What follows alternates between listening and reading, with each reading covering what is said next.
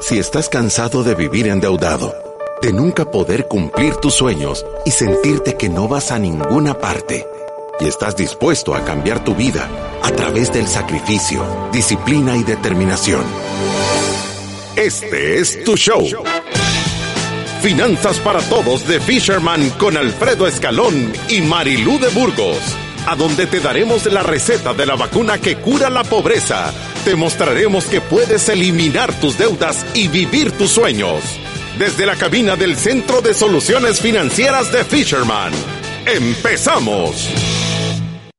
Desde la cabina del Centro de Soluciones Financieras de Fisherman, a todos los que están dispuestos a cambiar su vida a través del sacrificio, disciplina y determinación, a todos aquellos leones que están allá afuera esperando este es el show número 815 de Finanzas para Todos. Bienvenidos a nuestro programa de Finanzas para Todos. Gracias a todas las personas que siempre nos apoyan con este programa de educación financiera y que nos sintonizan a través de Spotify, a través de Facebook Live, a través de YouTube o a través de la radio. Gracias a todos por siempre apoyar este programa. Recuérdese que nosotros en Fisherman hacemos muchísimo más que este programa de finanzas para todos. Si quiere conocer un poco más sobre nosotros, vaya a nuestra página web que es fishermanwm.com. Ahí puede conseguir información de cómo llevar planes de bienestar financiero a su empresa y cómo hacer una planificación financiera con su familia desde eliminar deudas, hacer estructura y orden, trabajar su protocolo de inversión o comprar cualquiera de nuestros cursos de e-learning que ya están disponibles a través de nuestra página web. Sí que nos gustan los cursos de e-learning, ya está el elimina deudas y el estructura y orden. Sí, es que son una gran herramienta. 19.99 es una vacuna que funciona más que la Pfizer contra el COVID. Y estamos contentos porque la verdad es que ha tenido una gran aceptación y hemos tenido un feedback positivo de todas las personas que han hecho el programa diciendo yo no le cambiará nada, creo que funciona, me encantaron las clases, así que de verdad que los invitamos, si usted quiere, su, su esposa, su esposo, con su pareja, si usted solito quiere hacer una planificación desde su casa, si cree que ya tiene casi todo lo que nosotros aquí enseñamos, pero necesita como pulir algunas cosas, quisiera tener las plantillas que nosotros utilizamos, Vaya a nuestro curso de e-learning porque tienen las herramientas digitales, además de 11 clases para que usted aprenda. Y recuérdense de darnos like y seguirnos en nuestras redes sociales. Tenemos la campaña de Planifica ahora y disfruta después. ¿Querés un carro? Planifica ahora, goza después. ¿Querés irte de vacaciones? Ahorra ahora, después te vas de vacaciones. Entonces, queremos enseñar a la gente que todos los sueños se pueden alcanzar a través del sacrificio, disciplina y determinación. Estamos súper agradecidos con las redes sociales, seguimos en este, en este ruta y en esta velocidad de crecimiento, 74.886. Yo dije que como el viernes íbamos a estar llegando a los 75.000 porque crecemos en 360, 200 personas todos los días. Y 1.913.671 podcast y live streams escuchados, además de todos ustedes, amigos que nos están escuchando en su carro, en su casa, en su trabajo, a través de la radio 92.5 Club, que estamos súper contentos que nos brinde este espacio para poder mandar este montón de educación financiera. Alfredo, ahora tenemos un programa para todos aquellos jóvenes que ya sabemos que en nuestras redes sociales se están sumando cada vez más y más jóvenes, así que con esto comenzamos. Les damos la bienvenida a Finanzas para Todos. La generación X, también conocida como Centennial, corresponde a los nacidos entre 1997 y 2012. Esta generación tiene características propias que los definen y que afectan sus decisiones financieras, así como la manera que se relacionan con las instituciones financieras. Esta generación ha empezado a crecer y tener un ingreso. Pero, cómo están manejando sus finanzas, cómo se comportan en relación al dinero. Por eso nuestros expertos de Fisherman, Marilú de Burgos y Alfredo Escalón, hablarán hoy sobre qué debes saber sobre tus finanzas en los 20. Así que por favor, préstenos sus oídos, pongan atención y comenzamos. Qué de verdad buenas introducciones hace Memo Maldonado. Eh, tiene un talento especial para agarrar el título del programa y de verdad entregar toda esa información para que la gente sepa de qué vamos a hablar. Y de verdad le queremos hablar. Mucha gente dice, se ha acercado a nosotros y nos dice, ojalá hubiera sabido esto hace 20 años, ojalá hubiera sabido esto cuando empecé a trabajar, ojalá hubiera sabido esto cuando me pagaron mi primer cheque. Entonces queremos hacer un programa específicamente para todos aquellos que están en esa edad, para que esta información les llegue y no digan dentro de 20 años, ojalá alguien me lo hubiera dicho antes. El antes es hoy para ustedes. Y hemos desarrollado un programa con las cosas que yo debo de saber de los 20 a los 30 años de que tienen que ver y estar relacionadas con el dinero, ¿verdad? Ahora le voy a decir que yo me pongo a pensar qué gran reto el que tienen las personas en sus 20 años, o sea, el que tuvimos nosotros a nuestros 20 años y el que tienen todas las personas que van entrando a esta edad de los 20 a los 30, porque sin duda es una época de un montón de cambio. Creo que hay un montón de jóvenes, de verdad a mí ahora me sorprende cuando vienen algunos y dicen, tengo 25 años, tengo 26 años. Y, ya andan despertando. Y están despiertos, porque Como yo me acuerdo... sacando la cabecita. tienen una gran dosis de sentido común, muchos de ellos. Y, y esto, o sea, yo me acuerdo, yo mis 20 años, no, no creo que tenía esa gran dosis de sentido común que ahora reconozco en muchos de ellos. Hay una gran diferencia en despertar rápido, ¿me entienden? Despertar temprano. Y, y, creo que este programa va para todos aquellos que tienen esa espinita, sabe, que algo quieren hacer y que quieren y que reconocen que de los 20 a los 30 hay un momento de oportunidad que nunca va a regresar. Nunca. Y, yo creo que lo, principal o el consejo número uno, que de los 20 a los 30 años tenés que saber del dinero y todo eso, es que tú no podés desperdiciar esa década sin tener objetivos súper claros. Tenés que tener una meta, tenés que tener un propósito, tenés que tener un objetivo y lo tenés que planear. Y normalmente, normalmente voy a empezar con los objetivos más claros. Entre los 20 y voy a decir, los primeros dos años de, la decena, de la veintena, de 20 a 22 años a 24 años, lo que tú querés es tener ingresos. Y normalmente los ingresos vienen a través de conseguir un trabajo o de, eh, o de, o de tener un negocio.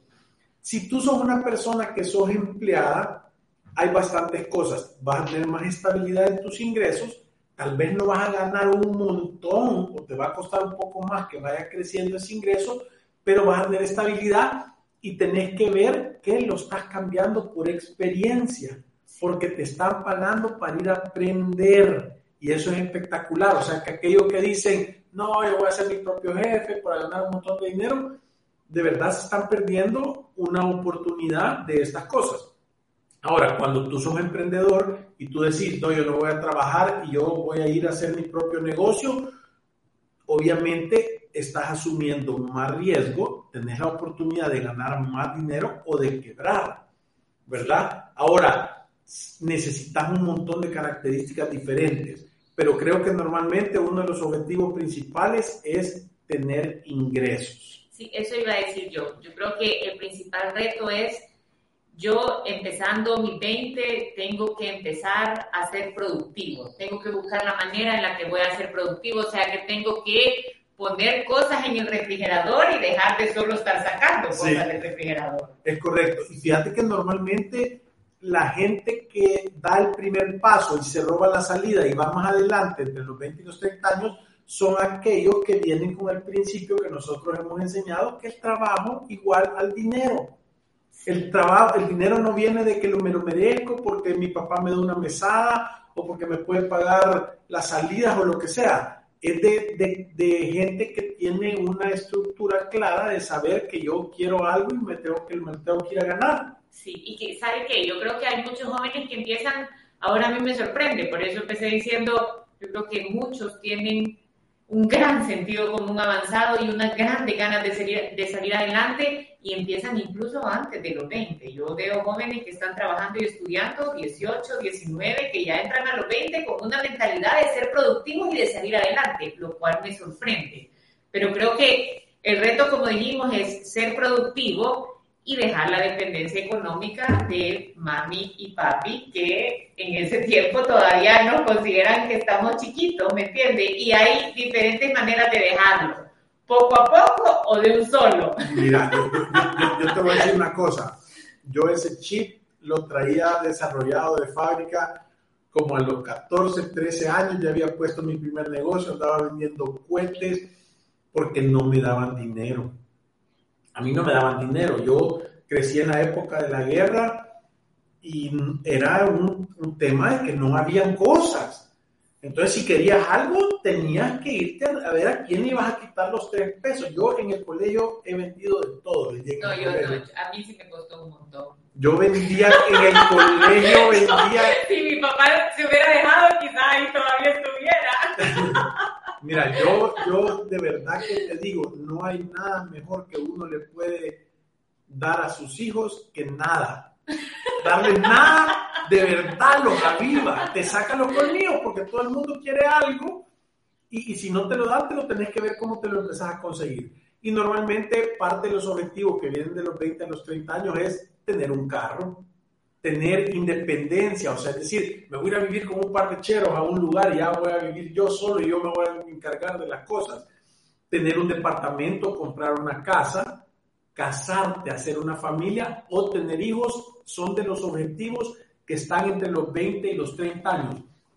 Y creo que uno en esa edad pocas veces se sienta, yo, yo ayer estuve cenando con, con mis dos amigas, les decía, pocas veces se sientan a tener pláticas serias de hacia dónde van, de cuáles son los propósitos, de cuáles son los objetivos, de qué tienen que lograr, de analizar el estilo de vida que tienen y si está bien o no, o si de verdad están desperdiciando oportunidades. Por eso le digo que para dejar la dependencia económica que tenemos de muchas veces de nuestros papás tiene que ver muchas veces con en, las dos vías, o sea, ellos nos tienen que ayudar a nosotros y nosotros tenemos que entender que este paso hay que darlo. Mira, si vos tenés un hijo, este, este va para los papás, si vos tenés un hijo a los 25 años y no lo ves que ha abierto los ojos, o sea, ¿has visto como los perritos que los primeros 10 días no han abierto los ojos? Entonces, si vos ves que tu hijo de 25 años como perrito no ha abierto los ojos y solo pasa en tu casa pidiendo panes en la tarde y comiendo pan dulce y, y sin hacer mucho, échalo. Pero yo le voy a decir, o sea... No le des nada. sí, es que muchas veces, por eso digo, a veces esto pasa, o sea, puede ser un proceso despacio o muchas veces, dependiendo la persona, tiene que, ser un proceso maduro, ¿me entiendes? Yo, yo creo que, que, pero al final tenemos que entender que es un paso necesario la independencia económica antes de los 30, porque como no, antes de los 30, sí, o sea, por eso digo, entre los 20 y los 30. 25, 25 años, si vos a los 25 años estás pidiendo pisto, que ver, o sea, te debería dar vergüenza. Sí, es cierto, tiene razón. Y 25 lo estamos alargando. Aquellos que han estudiado medicina o ingeniería con maestría o algunas especializaciones, así que son estudiantes de tiempo completo, pero yo más creo que son como 23 años. O sea, si tiene 23 años y vos no lo ves que está haciendo su propio dinero, algo no está bien, es una alarma. Sí, bueno, yo llegué a los 24 años, ahí fue cuando me dijeron ya se acabó la fiesta. Pero le voy a decir, a veces es un proceso hasta en nuestra mente. O sea, yo me acuerdo cuando yo estaba recién casada, me hablaban y me decían, ¿a dónde estás? Y yo decía, en mi casa. Y mi casa era la casa de mi mamá y mi papá todavía. Y cuando me iba a la casa donde estaba casada ya, yo decía, voy a la casa. Entonces tenía mi casa donde yo estuve toda mi vida y la casa allá, ¿me entiende? Y cómo en ese proceso de, de, que nos vamos soltando, nos vamos independizando económicamente, pero sí, estoy de acuerdo con usted, tiene que pasar antes de los 25 pero muchas veces los hijos no lo quieren, entonces los papás tienen que entrar y asegurarse que ese proceso se lleve a cabo porque es necesario. Sí.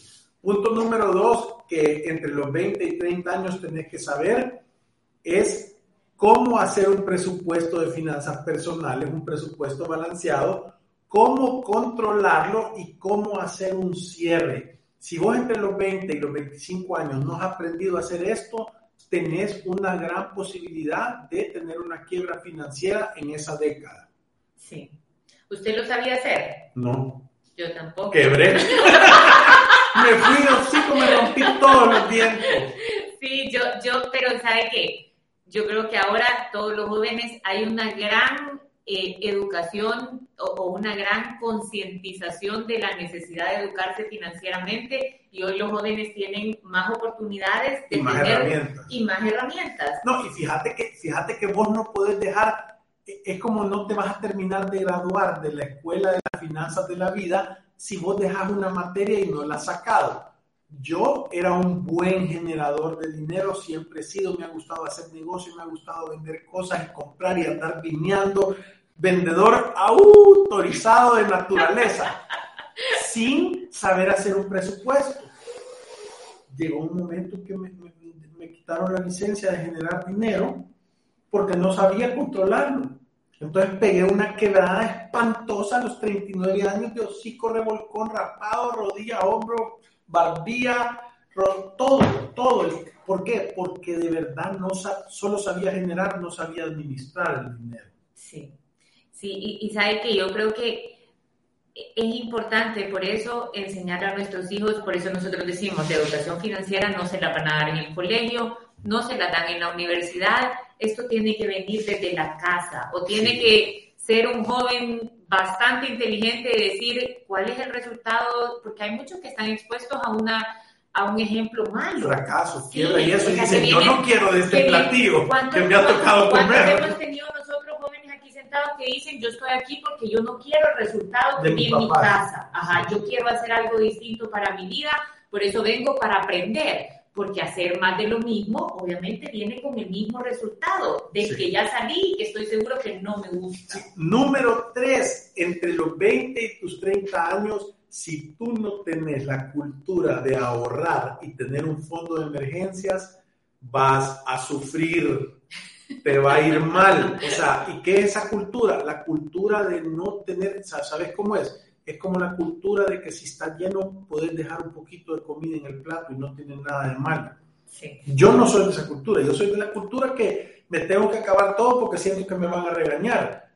Entonces, pero, pero las personas no tienen la cultura de ahorrar, se lo quieren gastar todo, y más que todos los jóvenes que dicen, empiezan a sentir algún tipo de independencia financiera y dicen, y yo no trabajo, pues, y no me doy yo lo justo, pues, y no yo lo hago, y, y empiezan a querer llenar estas cosas y pierden la cultura de guardar un poco de dinero y de tener esa cultura de vivir por debajo de sus posibilidades. Y es que, ¿sabe de dónde viene eso? O sea, el ahorro para muchos puede ser difícil porque no manejamos nuestras emociones. Lo que Mm. usted dice, este es el momento, yo ahorita necesito vivir y si no es ahorita, entonces ¿cuándo?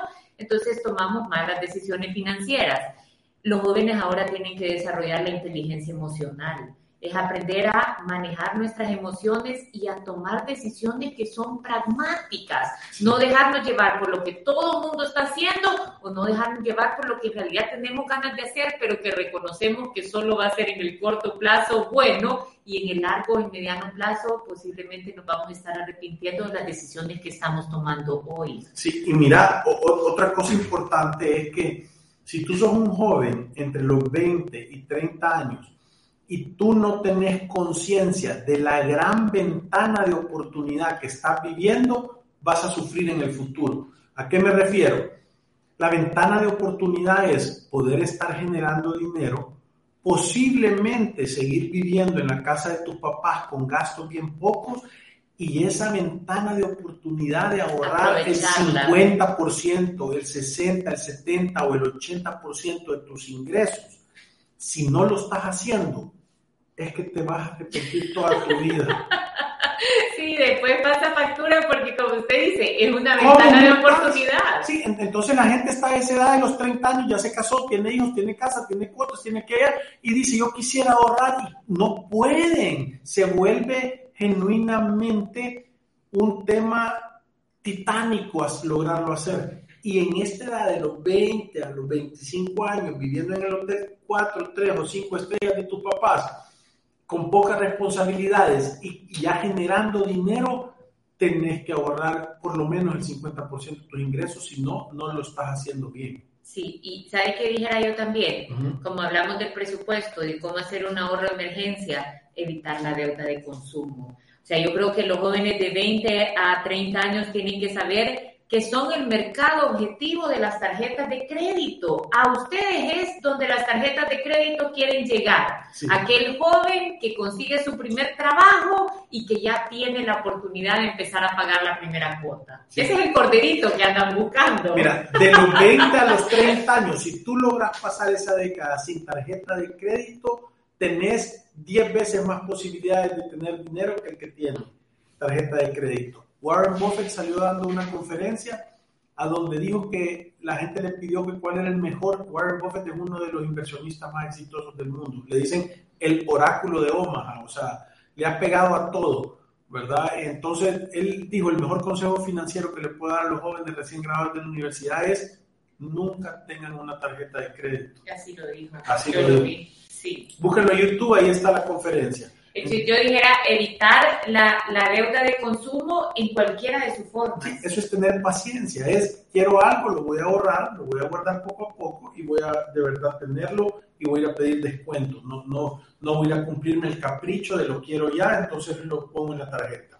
Le voy a decir que otra cosa creo yo, es un momento en donde si tenemos conciencia podemos trabajar porque no tenemos tantas responsabilidades en nuestro crecimiento personal yo veo gente ahora que toma contenido bueno, hace cursos, lee libros, de verdad se dedican tiempo en desarrollarse ellos como personas, en desarrollar nuevas habilidades, en desarrollarse profesionalmente y este es el momento en donde puede hacerlo. Entonces no podemos dejar de ver de cómo cómo me construyo una mejor persona, ¿me entiendes? Cómo tengo más principios y valores, cómo debería yo de comportarme, cómo, o sea, cuáles son los factores que influyen para que yo me convierta en la persona que en realidad sueño ser.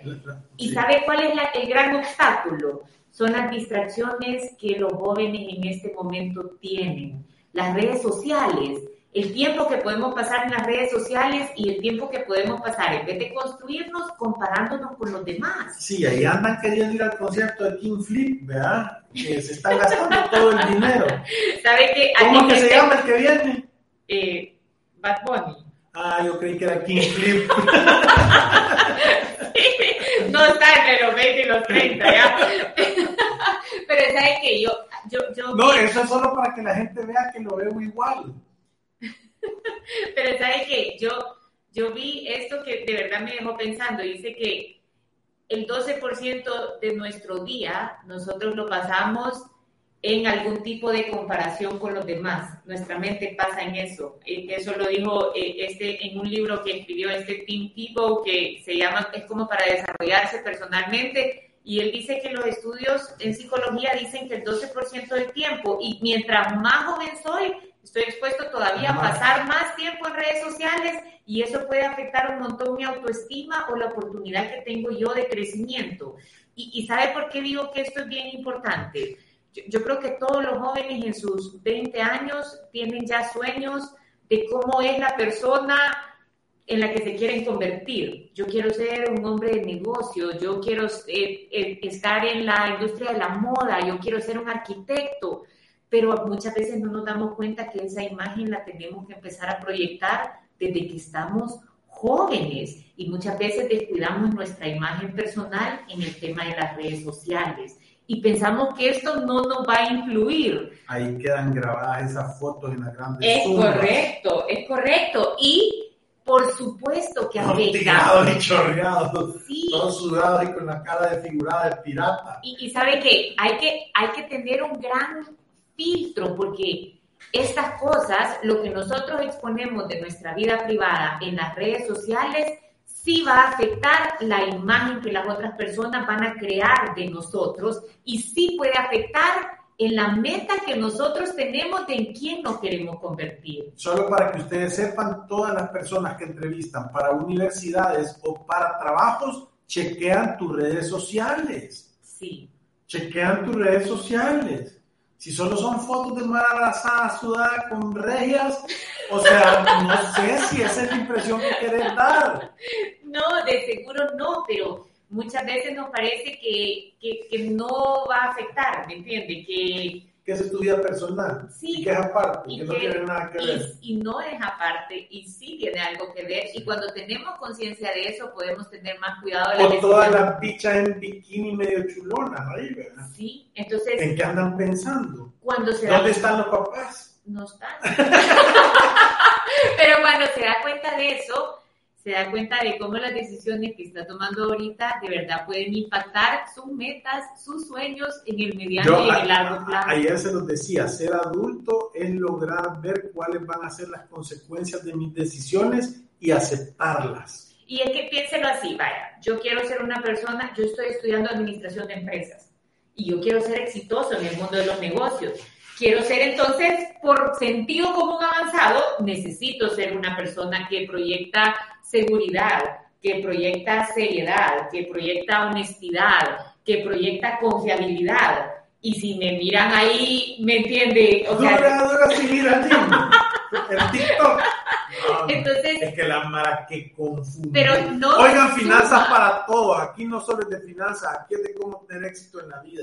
Y, y esto es, es importante porque yo sé que hay un gran descuido en el tema de las redes sociales que sí afecta la imagen personal de muchas de las personas y nosotros tenemos que Sí. decir sí afecta o sí pone un muro entre usted y sus sueños. Si esa no es la persona que usted sueña ser, entonces deje de ponerse en las redes sociales siendo otra persona totalmente distinta. Sí, sí, de verdad que sí, que, que- qué buen punto que, que- que tocaste esto, Marilu, porque yo creo que es importante ver la parte personal también y de ver qué estás proyectando para afuera. Y, y- y- y miren, ustedes de papás sí tienen derecho y responsabilidad de jalarle las orejas a los hijos y decirles, no está bien, borrar esa foto.